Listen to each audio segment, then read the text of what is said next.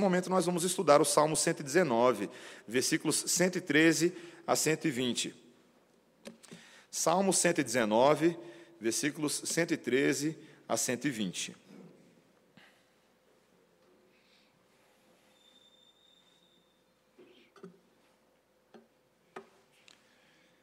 A palavra do Senhor para nós nessa manhã diz assim, irmãos: Aborreço a duplicidade, porém amo a tua lei. Tu és o meu refúgio e o meu escudo, na tua palavra eu espero. Apartai-vos de mim, malfeitores, quero guardar os mandamentos do meu Deus. Ampara-me segundo a tua promessa para que eu viva. Não permitas que a minha esperança me envergonhe. Sustenta-me e serei salvo, e sempre atentarei para os teus decretos. Desprezas os que se desviam dos teus decretos, porque falsidade é a astúcia deles. Rejeitas como escória todos os ímpios da terra, por isso amo os teus testemunhos. Arrepia-se-me a carne com temor de ti, e temo os teus juízos. Essa é a palavra do Senhor. Vamos orar. Santíssimo Deus, nós pedimos graça neste momento para ouvir a tua voz, para acolher em nossos corações a Santa Escritura e processar muito bem as implicações dela para as nossas vidas. Ajuda-nos, ó Pai, nessa tarefa espiritual, em nome de Jesus. Amém. Ah, todos nós, estou quase generalizando, mas todos nós gostamos de filme de espionagem. Todo mundo gosta. Filme de espionagem é muito interessante. Ah, Missão Impossível, né, já deve estar aí no décimo Missão Impossível, alguma coisa desse tipo. Mas, particularmente, os filmes que mais me chamam a atenção são aqueles de agente duplo. Você já assistiu algum desses filmes? Um desses filmes que saiu há um tempo atrás é um com Leonardo DiCaprio e com Matt Damon chamado Os Infiltrados. Eu gostava muito, porque a ideia era que havia uma, uma guerra entre a polícia e a máfia italiana. Então, o que a, a polícia fez como estratégia para poder entender as estratégias da máfia italiana foi infiltrar um policial dentro da máfia para que ele se passasse como mafioso, ganhasse a confiança e assim eles pudessem desarmar todo aquele esquema da máfia de dentro, né? ali de dentro mesmo. O problema é que a máfia teve a mesma ideia. Eles foram lá infiltraram um mafioso na polícia, alguém para começar o trabalho lá da academia, e ele foi crescendo e ganhando a confiança ah, do pessoal lá dentro. Ah, e ambos esses homens, que são agentes duplos o tempo inteiro, temem pela sua identidade, até que ela é revelada. Né? Já dei o spoiler do filme para você, e aí ah, é muito interessante, você pode assistir depois.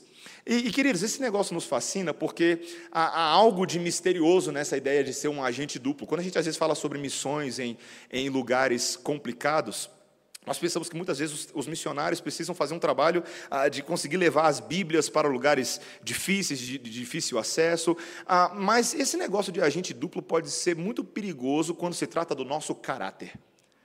Quando se trata do reino de Deus, no reino de Deus, naquilo que diz respeito à nossa integridade, a maneira como devemos viver para Deus, não tem muito espaço para agente duplo, para falsidade. Mas, no entanto, nós precisamos reconhecer que esse é um grande problema que assola os nossos corações e é um desses pecados na sociedade. Esse texto que nós estamos lendo hoje é uma convocação para que os nossos corações abracem a integridade de Deus e não a duplicidade. E aprendamos a viver à luz desse, dessa convocação divina em nossas vidas. Esse texto ele mostra três coisas para que nós possamos migrar do pecado para uma vida santa nessa área. Primeiro, ele vai nos mostrar, nos ensinar a reconhecer o pecado da duplicidade cultural, de que no mundo existe esse problema.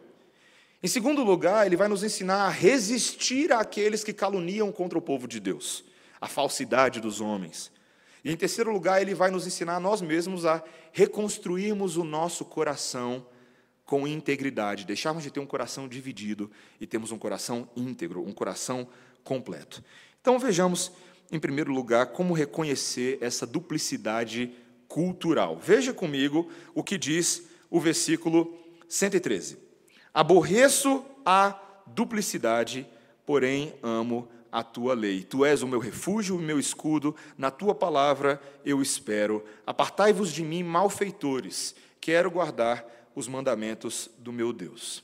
O salmista, aqui que tem descrito para nós de forma muito detalhada a sua aflição ao longo de todo esse Salmo 119, ele percebe que um dos mais graves pecados dos seus perseguidores é o que ele chama aqui de duplicidade.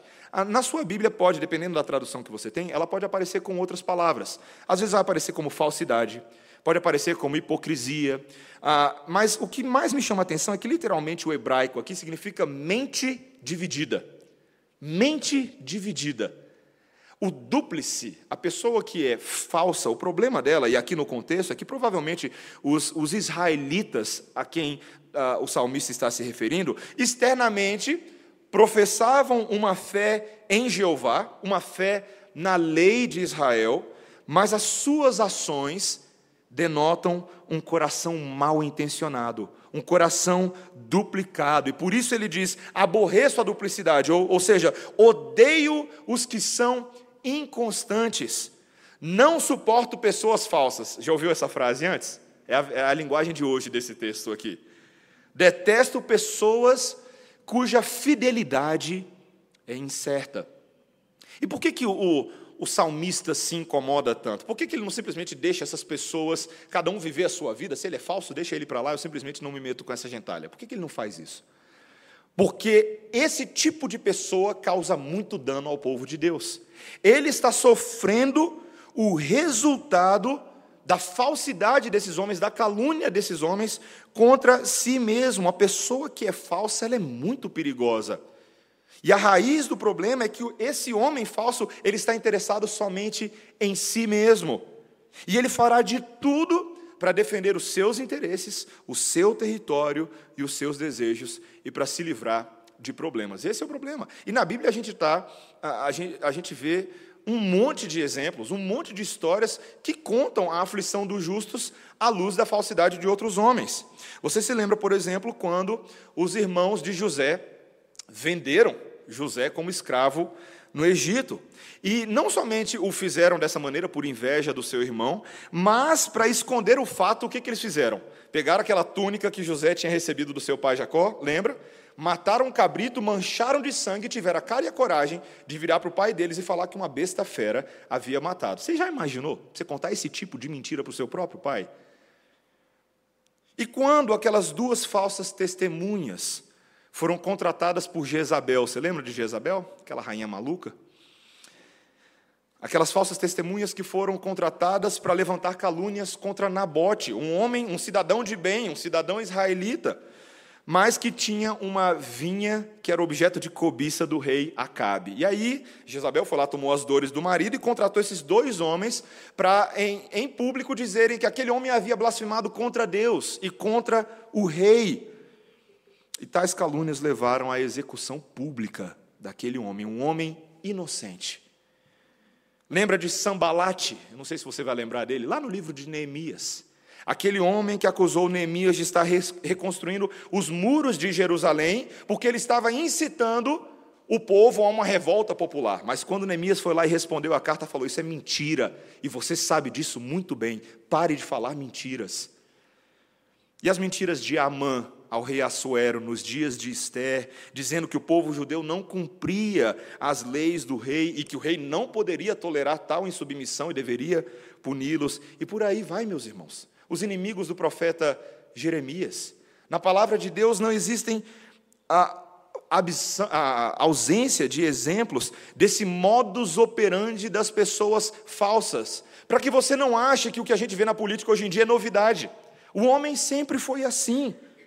Existe uma falsidade intencional nos homens, e você resolve o problema da corrupção, não é somente tirando o corrupto do lugar dele, porque há uma chance muito grande de que o próximo que entrar também seja corrupto. A corrupção está no coração dos homens, está no coração. Existe uma calúnia social, uma falsidade intencional, que não é feita somente ah, para proteger o seu território, mas é o próprio resultado dos nossos tempos. A pós-modernidade é bastante contraditória e existe aquilo que nós chamamos não somente de uma falsidade intencional, mas também uma falsidade, vamos dizer assim, acidental. O relativismo dos nossos dias permite que as pessoas pensem que é possível crer em duas verdades completamente opostas e não ter nenhum problema nisso. Nós vivemos em dias malucos, meus irmãos. Se vocês acompanharam um pouco as discussões nas mídias sociais em tempo de eleição, você percebe a contradição das pessoas.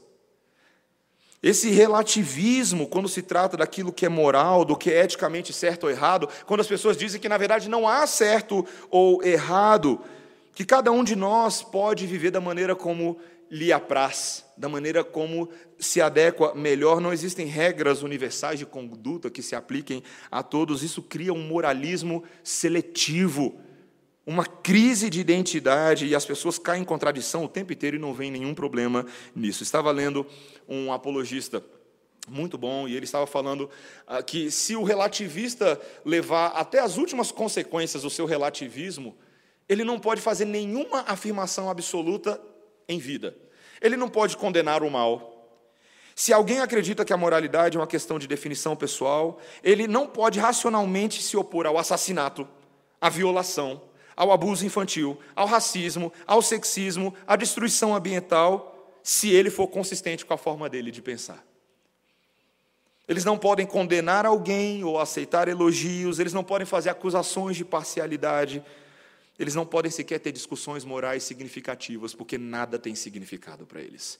Se o homem faz seu próprio significado, como estabelecer qualquer norma, como estabelecer qualquer eixo? Meus irmãos, a explicação espiritual disso se dá por Romanos, capítulo 1, versículo 18. A ira de Deus se revela do céu contra toda impiedade e injustiça dos seres humanos que, por meio da sua injustiça, suprimem a verdade de Deus. Há no, na raiz do pecado do coração humano uma tentativa o tempo inteiro de eliminar, de apagar, de obscurecer a verdade de Deus, substituindo por verdade pessoal, que tem tom de falsidade. O problema, meus irmãos, é que isso nos faz sofrer demais. Nos faz sofrer demais. Como ser resiliente numa cultura quando a calúnia, parece a norma dos homens. Esse é o nosso segundo ponto. Nós devemos resistir sim a essa calúnia. O problema é que nós precisamos descobrir como. Veja que a partir agora desses versículos 114 e 115, o salmista começa a nos mostrar uma oração de resistência. No versículo 115, veja que ele pede a Deus que ele afaste dele os malfeitores, que ele tire os empecilhos daqueles homens que o impedem de guardar os mandamentos de Deus. Veja, meus irmãos, que é muito difícil quando a sociedade institucionalmente se opõe à verdade de Deus. Os reformadores entenderam que nós sempre devemos orar a Deus para que os nossos governantes, nossas autoridades possibilitem que a fé cristã seja professada. Não somente essa fé, mas qualquer outra fé, que haja liberdade de culto, que haja liberdade de consciência que nós possamos adorar a Deus do jeito como Ele nos chamou para ser adorado. Essa é a oração. Ele descreve aqui que Deus é o seu refúgio e o seu escudo contra a maldade desses homens. Que nessa guerra na qual ele se encontra, Deus é quem irá confortá-lo na palavra, com paciência. É Ele que é a fonte de consolo e conforto para os aflitos. E por isso, nesses versos 116, 117, ele roga uma intervenção sustentadora de Deus. Que Deus não deixe as coisas como estão, que não permita que a promessa de Deus para o povo se frustre, se envergonhe. E ele encontra consolo também nos versos 118 e 119, de que Deus não permitirá que essa situação fique assim para sempre. Essa falsidade dos homens tem data de vencimento seu fim chegará, Deus fará cessar toda impiedade no momento certo, porque Ele trata esses homens que assim agem como escória, é o que ele diz aí no versículo 118, como refúgio, como lixo da terra. Essa é a palavra que Deus assegura. Ele é a vingança do seu próprio povo, ele não falhará no momento certo, no tempo certo, em nos livrar do sofrimento. Sabe, meus irmãos, muitas vezes a gente a gente não entende o evangelho dessa maneira. A gente meio que se acostuma com a maldade desse mundo e a gente para de orar pela intervenção de Deus, para que ele faça algo a esse respeito. Quando eu estava no seminário estudando história da igreja, uma das histórias que mais me sensibilizou foi a situação dos calvinistas franceses no século XVI, os huguenotes um povo que ah, se converteu, passou a seguir os escritos de Calvino, a ser influenciado pelos pastores daquela região ali na França, em Genebra. mas que sofreram uma perseguição uh, de dimensões quase inigualáveis na história da igreja. Quando você vê os acontecimentos uh, do dia de São Bartolomeu, a maneira como vários deles foram chacinados e massacrados sob a mão de governos ímpios, naquele momento de governos católicos que se opunham veementemente à reforma protestante. E a família da rainha Maria Guise liderava esse grupo católico e teve muita influência sobre o rei Francisco II, que era filho de Henrique. Ah, no ano de 1560, houve uma tentativa por um grupo de huguenotes, de homens que tinham influência social, de remover esse rei Francisco II à força a remover principalmente da esfera de influência dessa família ducal católica. Ah, e ficou conhecido como a Conjuração de Amboise, de 1560. E foi apoiado por muitos dos reformadores, que falaram: olha, a gente tem que se revoltar mesmo. Nós que somos súditos temos que pegar em armas e resolver esse negócio. Mas sabe quem se opôs a isso? Calvino. Calvino falou: nós não vamos fazer isso, nós vamos orar, nós vamos confiar em Deus nós vamos pedir a Deus que resolva a nossa situação. Muitos dos seus amigos, mesmo Teodoro Beza, João Knox, Henrique Bullinger, ah, não gostaram dessa solução porque achavam muito passiva. Eles achavam que a gente precisava fazer alguma outra coisa diferente, mas Calvino incitou ah, seus, seus irmãos a que confiassem em Deus. Mas sabe o que aconteceu ao término daquele ano, daquele mesmo ano? O rei morreu, gente, por causa de uma infecção no ouvido. E quando isso aconteceu, Calvino e Beza entenderam que aquilo foi um livramento divino. E Beza até compôs uma canção de vitória, um tanto imprecatória, para falar a verdade. A canção dele é assim, vou, vou, vou citar para vocês. É bem assim. Henrique, ferramenta dos maus, retribuição a vez encontrado. Manchaste a terra com inundação roxa, de vosso globo ocular perfurado. Na carreira louca de seu pai seguiste, Francisco, jovem obstinado. Mas uma flecha perfurou vossa orelha, fechada a Deus e aberta ao pecado. Reis tolos e surdos contra vós, avisos horríveis clamam: lamentai de vossa obra má, ou morrei em vossa infâmia. Para quem acha que imprecação não tem espaço na vida do povo de Deus, quando nós pedimos a Deus que Ele faça a justiça, não a nossa justiça, a justiça dele, sabe o que, que Ele faz? Ele faz. Ele não deixa o seu povo sofrer de qualquer forma. Seus olhos e seus ouvidos estão inclinados para o seu povo. E nós devemos confiar na oração. Meus irmãos, é hora de o povo de Deus ter mais firmeza, convicção e coragem com as ferramentas que Deus nos tem fornecido. É assim que a gente aguenta aprovação. Sabe o que, que acontece? Muitas vezes eu e você achamos que as disciplinas espirituais são coisas meio teóricas e abstratas para ajudar o nosso coração a ficar calminho na aflição. Gente, não é assim que funciona. Deus age. Você crê nisso? Você crê que Deus verdadeiramente nos consola quando a gente ora por consolo? Que Deus nos conforta quando a gente pede por conforto? Que Ele não deixa a gente desamparado, mas o Seu Santo Espírito, como nós lemos em Romanos, nos ajuda nas nossas fraquezas, nós não sabemos como orar, mas o Senhor vem ao nosso lado e nos ajuda. E sempre na história do povo de Deus que o povo sofre, é quando o povo também mais ora e mais busca a Deus na Sua palavra. Meus irmãos, é assim que a gente resiste no dia mal. É assim que a gente resiste no momento mal. Mas percebam também, meus irmãos, que toda essa verdade do caráter de Deus e suas justas ações não levam apenas ao conforto mas a possibilidade de refletirmos que nós também podemos ter o nosso coração dividido. Nós, em terceiro e último lugar, muitas vezes somos aqueles de mente dupla, de coração dobre. E veja o que ele diz no versículo 120. Olha, acompanhe comigo esse, esse último versículo da perícope, quando ele diz assim: Arrepia-se-me a carne com temor de ti, e temo os teus juízos. Literalmente aqui, meus irmãos, o hebraico diz que o meu corpo treme de medo quando eu percebo o julgamento de Deus sobre os ímpios. Ele está fazendo uma ponte com o versículo anterior e dizendo: quando eu vejo o que Deus vai fazer com os ímpios, no julgamento, no momento certo, eu fico pensando como eu me encontro diante de Deus. Qual é o meu status? nesse momento. Meus irmãos, a verdade é que às, às vezes a falsidade não está presente só do lado de lá, mas esconde-se nos corredores do nosso próprio coração. Nós podemos ser os falsos da história, e a verdade de Deus sempre vale para os dois lados. Quantos exemplos bíblicos de falsidade no meio do povo de Deus também foram responsáveis pela corrosão da comunhão? Lembre-se da igreja de Corinto que nós estamos estudando no domingo à noite. Quantas vezes Paulo teve que alertar contra aquele tipo de falsidade que estava se infiltrando na vida da igreja, estava contaminando os relacionamentos, os irmãos não se enxergavam mais olho no olho.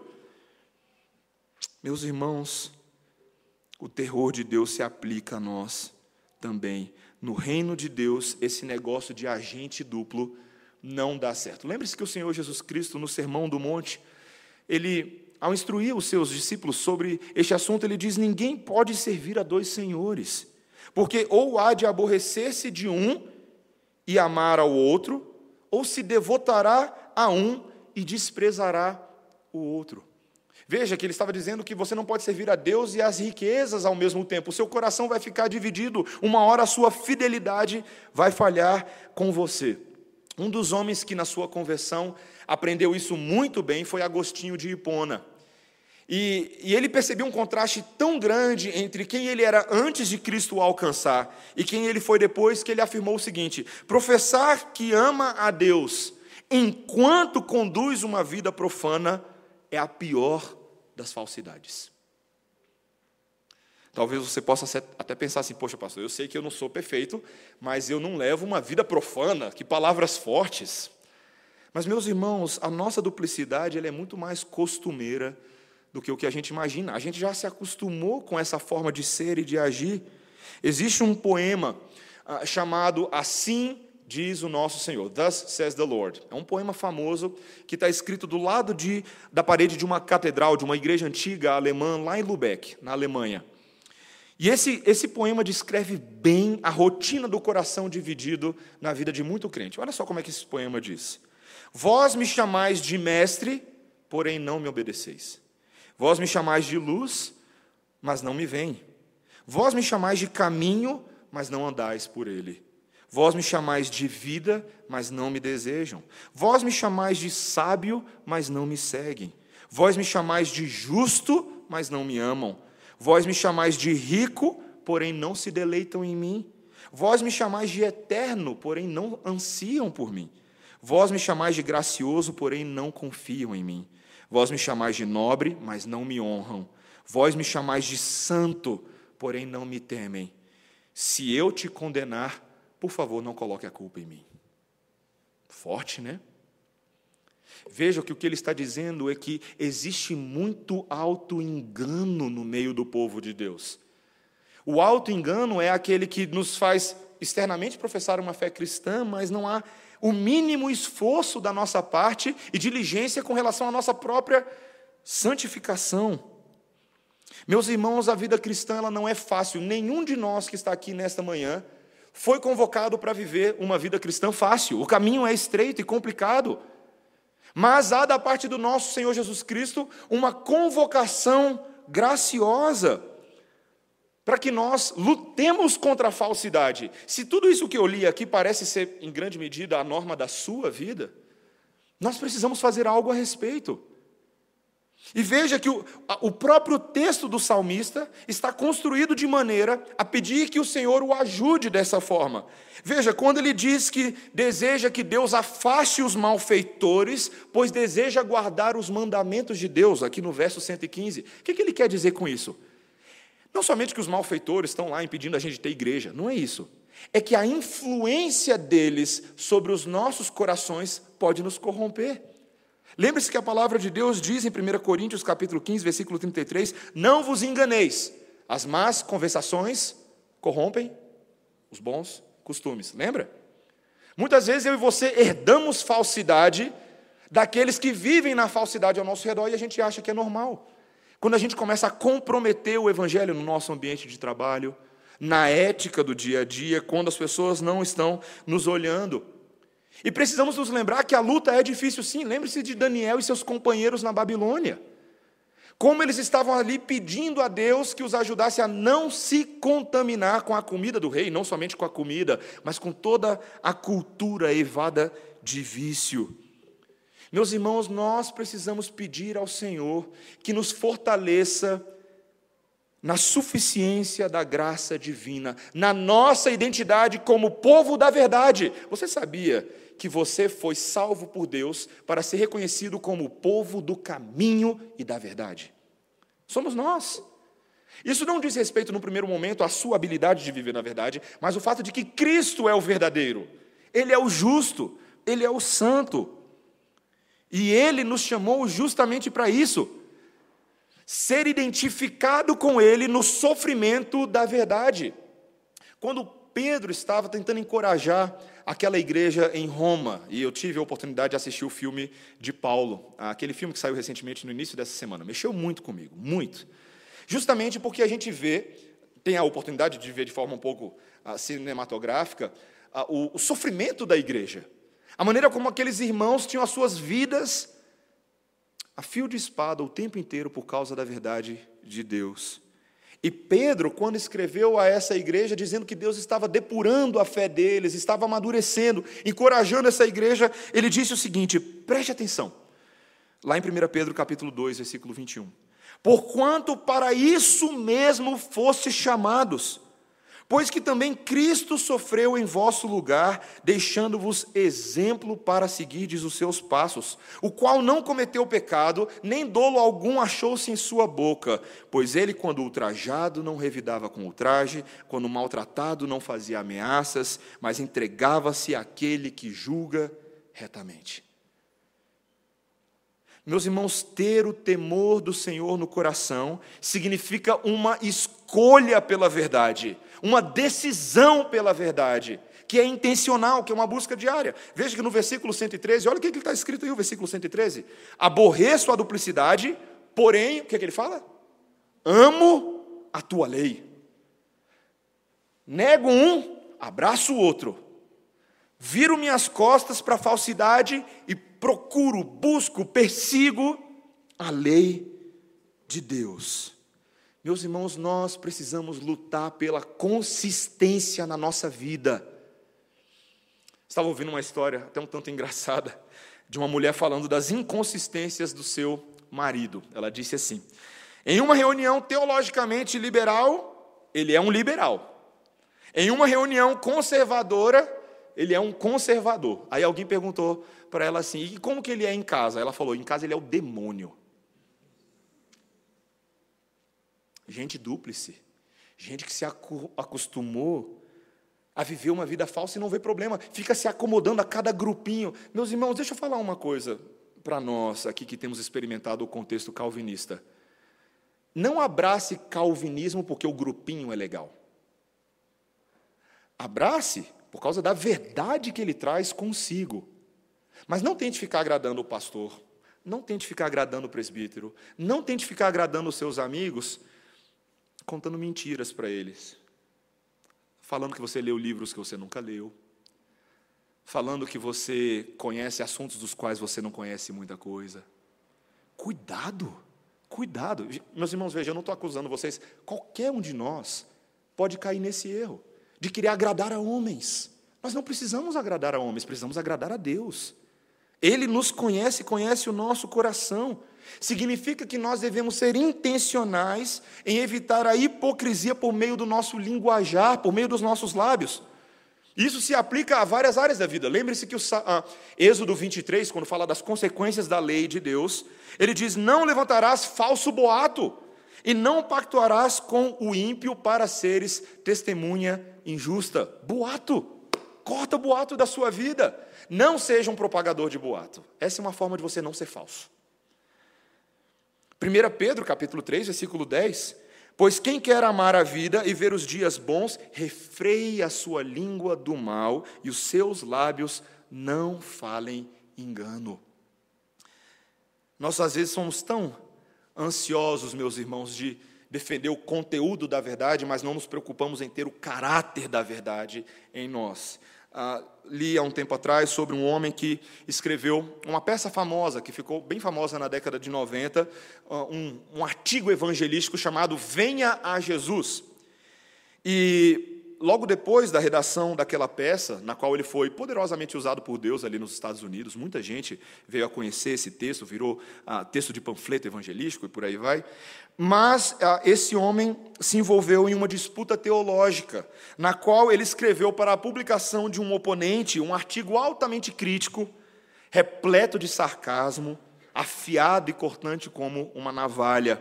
E ele leu para um amigo esse artigo, esse artigo crítico que ele escreveu e falou: O que, é que você acha disso? Aí esse amigo dele virou e falou assim: Nossa, é uma obra-prima da humilhação. Você praticamente esfolou vivo o seu adversário. Como que você vai chamar o seu artigo? Ele falou: Olha, eu ainda não pensei num título, você tem alguma sugestão? Aí o amigo disse: Bem, que tal chamá-lo de Vá para o Inferno, do autor de Venha a Jesus?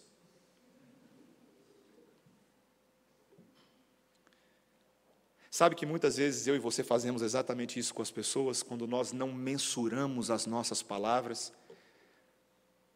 Eu digo para as pessoas que Deus é bom, soberano, amoroso, grande, mas com as minhas palavras é como se eu estivesse enviando elas ao inferno. Meus irmãos, o apóstolo Paulo, em Efésios capítulo 4, versículo 25, diz: Pelo que deixai a mentira e falai a verdade, cada um com o seu próximo, pois somos membros uns dos outros. Tozer, teólogo, quando entendeu essa verdade de Paulo, falando sobre a atitude pública do crente, ele diz: levante-se contra aquilo que é errado, mostre porque é errado, supere aquilo que é errado e plante a verdade em seu lugar. Ele estava dizendo: viva a verdade. A verdade não é somente aquilo que eu digo, mas é toda a mudança da minha vida pela verdade, do meu caráter, das minhas palavras, dos meus pensamentos. Por isso que o autor de Hebreus, naquele texto que nós lemos na semana passada, disse: Por essa razão importa que nos apeguemos com mais firmeza às verdades ouvidas. Hebreus capítulo 2 para que jamais nos desviemos delas. Se, pois, se tornou firme a, a, palavra falada por meio de anjos, e toda transgressão ou desobediência recebeu justo castigo, como escaparemos nós se negligenciarmos tão grande salvação? Nós somos salvos para ser o povo da verdade. E, queridos, veja, não, não encare isso da maneira mais pessimista ou negativa possível, pelo contrário. Os benefícios de se viver, na verdade, são gloriosos, são maravilhosos, são superiores. Em primeiro lugar, meus irmãos, o maior benefício de todos é porque nós fomos chamados para honrar a Deus, que é verdadeiro e santo em tudo. E não há maior alegria do que ter uma vida que está alinhada com a identidade de Deus. Provérbios 12, 22, os lábios mentirosos são abomináveis ao Senhor, mas os que agem fielmente são o seu prazer. Não é, não é interessante pensar que a, ah, talvez a maneira como nós estamos vivendo está sendo prazerosa a Deus e Ele está se alegrando de nós? Meus irmãos, eu tive uma experiência tão boa essa semana, tão boa no primeiro momento aos meus olhos pareceu muito ruim, mas depois eu entendi o que Deus estava fazendo. Eu lembro que eu estava atrasado para estar com as meninas lá no cemitério por ocasião do funeral da mãe delas na quinta-feira pela manhã. E eu estava chateado porque eu pedi o Uber, o Uber não veio, aí eu tive que cancelar, pedi um segundo que atrasou, o cara se perdeu. Minha casa era tão pertinho do cemitério e eu não conseguia chegar lá.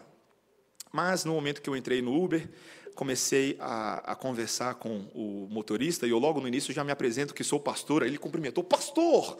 Aí eu pensei, você é irmão em Cristo? Ele falou, não. Falei, então por que você me cumprimentou assim? Ele, não, porque eu achei tão legal que você é pastor. Mas eu comecei a conversar com ele e, e naquele momento, queridos, o Espírito Santo tocou meu coração e me, me, me encheu de, um, de uma coragem que eu não estava pronto naquele momento ali, porque eu estava pensando no que ia acontecer logo a seguir. E eu entendi, pregue o evangelho a ele. Pregue corajosamente, sem medo, sem restrição. Fale tudo o que precisa falar. E meus irmãos, eu nem sei o que eu falei direito, mas eu sei que abri a boca e evangelizei aquele homem. E meus irmãos, foi uma experiência fantástica. Eu acho que eu nunca tinha passado pela experiência de falar o evangelho para alguém que estava tão sedento, e cada coisa que eu falava, ele falava, é mesmo, Eu não sabia disso. E ele ficava empolgado à medida que eu ia falando, e eu citava a palavra, e ele, nossa, isso é muito bom. E ele falou assim: qual que é o endereço da sua igreja? Ele pegou, anotou, encostou o carro rapidinho, anotou o endereço, ele falou assim: quando é que vocês têm culto? Eu falei, ó, a gente tem culto esse domingo, nove e meia da manhã e à noite. Ele falou, eu vou lá de noite. Eu falei, joia. E meus irmãos, eu estava lá no meio do trânsito para o cemitério, atrasado e tudo, e eu saí do carro e me veio à cabeça. Isso é agradável a Deus.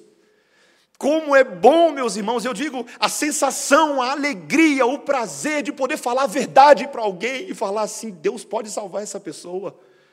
Como isso é bom.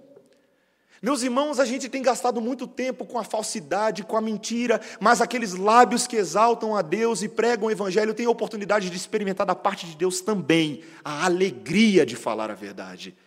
A alegria de falar a verdade. Meus irmãos, eu não sou lá grande coisa. Eu tenho muita dificuldade de evangelizar às vezes. Não é só você, não, eu também. Lembro do pastor John Pipe falando como é difícil evangelizar. Mas experimente abrir os seus lábios. Experimente falar a verdade. Isso também nos leva, meus irmãos, àquela ideia de que podemos ganhar a confiança dos nossos irmãos. Uma pessoa que se pauta pela verdade, que vive uma vida verdadeira, essa pessoa se torna confiável. Sabe que muitas vezes as pessoas não nos levam tão a sério, não é verdade? Porque ela não acha que nós somos verdadeiramente confiáveis. Te dou um exemplo. Se você é uma pessoa que tudo que você fala é brincadeira, sarcasmo e crítica, as pessoas não olham para você com muita confiança. Mas quando você é caracterizado pela verdade nas palavras e nas ações, que você é aquele que faz o que promete, que cumpre o que diz, as pessoas passam a confiar em você. E como é bom ser tido como alguém confiável. Nós, ao fazer isso, também evitamos aquele tropeço gratuito, aqueles novelos que nós nos envolvemos quando os nossos lábios são mentirosos. Ou se não completamente mentirosos, quando eles são assim meio tortinhos, sabe? Thomas Jefferson, uma vez, disse o seguinte: aquele que se permite dizer uma mentira uma vez, acha muito fácil fazê-lo. Uma segunda, uma terceira vez, vai ficando cada vez mais fácil, até que por fim se torne habitual. Todos nós sabemos disso. Vai se descomplicar de mentira para você ver como é complicado. Meus irmãos, não se compliquem gratuitamente. Não faça isso. O Evangelho ele nos dá um caminho maravilhoso para a gente desatar esses novelos, por meio do arrependimento. Olha que interessante. O Evangelho não é a história de pessoas perfeitas e íntegras o tempo inteiro. Você não dá conta de fazer isso. Você não é essa pessoa e você não engana ninguém. O Evangelho, pelo contrário, é a boa nova para aquele que se arrepende, aquele que volta atrás, aquele que segura a língua e pensa duas vezes antes de falar. Meus irmãos, o Evangelho nos dá essa possibilidade. No reino de Deus não dá para a gente ser agente duplo. Às vezes a gente tenta, mas não dá. Não dá para você tentar agradar a Deus e agradar aos homens. E tem horas que você vai ter que se posicionar muito firmemente. Seus colegas de UNB vão ter que saber disso. Seus colegas de universidade, seus colegas de trabalho. Existem colegas de trabalho que vão convidar você para fazer certas coisas na sexta-feira à noite e você fala assim: não vou. Por que você não vai? Porque eu tenho família, eu tenho esposa me esperando em casa. Eu tenho a verdade de Deus que não que me protege de fazer aquilo que eu sei que vocês vão fazer já já, porque eu sei como vocês vivem. Decisões firmes. Meus irmãos, eu encerro dizendo que a palavra de Deus não alivia para cima de nós. O apóstolo Paulo, na, segunda, na primeira epístola a Timóteo, ele diz que o Espírito, nos últimos tempos, afirma que alguns abandonarão a fé e seguirão espíritos enganadores e doutrinas de demônios. Tais ensinamentos vêm de homens hipócritas e mentirosos, que têm a consciência cauterizada, proíbem o casamento, o consumo de alimentos que Deus criou para serem recebidos com ações de graça pelos que creem e conhecem a verdade.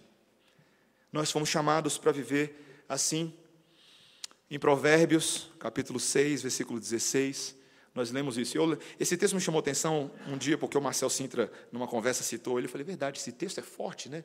Provérbios 6, versículo 16. Há seis coisas que o Senhor odeia, sete coisas que ele detesta: olhos altivos, língua mentirosa, mãos que derramam sangue inocente, coração que traça planos perversos, pés que apressam para fazer o mal, a testemunha falsa que espalha mentiras e aquele que provoca discórdia entre os irmãos. Nós fomos chamados, meus irmãos, para evitar isso, para sermos o povo que confia em Cristo Jesus. Cristo Jesus morreu por mim e por você para que sejamos o povo da verdade. Para que, assim como Ele é verdade, nós sejamos libertos pela verdade. Talvez alguns pensem, pastor, isso é tão difícil. É tão difícil fazer isso. É difícil mesmo. É difícil. É difícil reconhecer a nossa mentira e a nossa falsidade para o nosso cônjuge, para o nosso colega, para o nosso amigo. Mas nós temos a graça do Senhor Jesus conosco e a afirmação e a asseguração da parte dele de que os benefícios da verdade são muito superiores aos benefícios da falsidade muito superiores. Que o Senhor nos ajude, irmãos, a trilharmos esse caminho. Que eu e você sejamos conhecidos assim e lutemos por essas coisas. Amém? Vamos orar, irmãos. Senhor Deus, nós te louvamos nessa manhã pela tua palavra, pela verdade registrada nela, porque ela nos ajuda tanto a sermos resistentes ah, debaixo da aflição que outros nos causam pela falsidade deles, mas ela também nos ajuda a evitar este caminho. Senhor, queremos ter prazer na tua palavra. Queremos conhecer a verdade de Cristo, queremos ser conhecidos por essa verdade, que a nossa reputação e identidade seja essa, Senhor. Sabemos que vivemos em dias maus, em que tantas vezes as coisas são relativizadas e as contradições são aceitas como normais, mas, Senhor, nós não temos margem para isso, nós não podemos ser agente duplo. Senhor, pedimos a tua alegria em nós. Pedimos a tua coragem, Senhor. Rogamos para que o Senhor nos dote de um novo ânimo, a fim de que lutemos contra línguas trôpegas, contra ideias falsas. Que não tenhamos vergonha, Senhor, de alinhar a nossa vida aquilo que é verdadeiro, de nos posicionarmos publicamente pela verdade. Ajuda-nos com essa graça, Senhor. Queremos resistir pela glória e para a propagação do nome de Jesus, no nome de quem nós oramos. Amém. Amém. Vamos ficar de pé, irmãos? Vamos cantar ao Senhor e nos preparar para a ceia neste momento. Eu gostaria de